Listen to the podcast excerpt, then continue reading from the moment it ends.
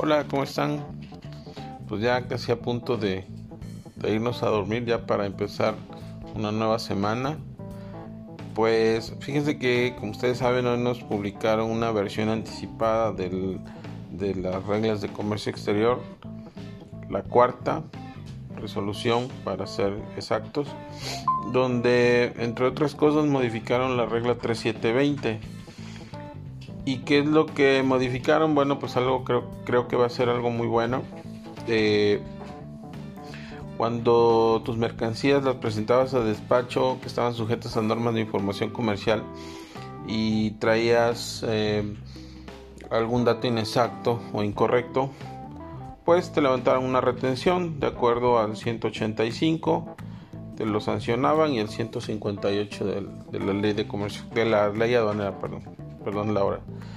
Entonces, bueno, esta modificación, lo que el beneficio que da ahora es que puedes optar porque la retención sea en, el domicilio fiscal del pedimento.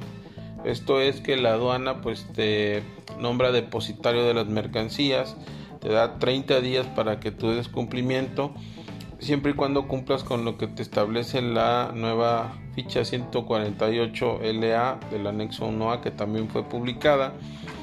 Y, con esta bueno pues vas a vas a poder eh, destrabar por decirlo de alguna manera eh, tu, mercancía que está eh, con una incidencia.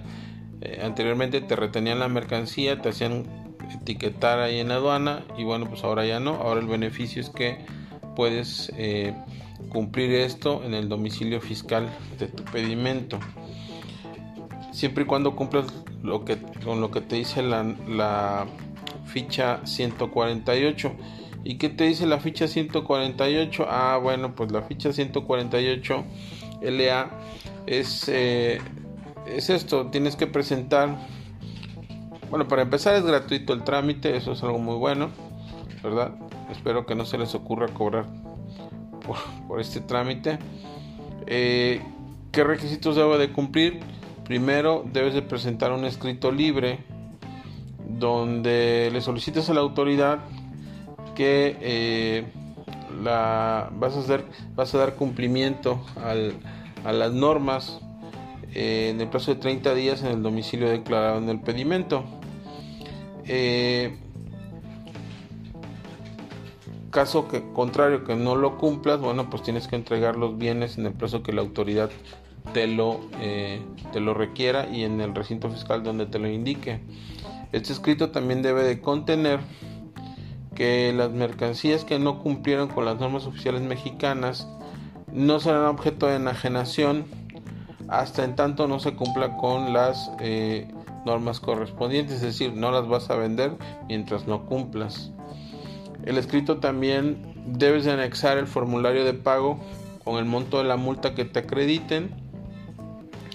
Y debo de presentar en un plazo no mayor a 30 días de la notificación del acta la rectificación del pedimento ya con los identificadores cumpliendo con lo que eh, con la norma.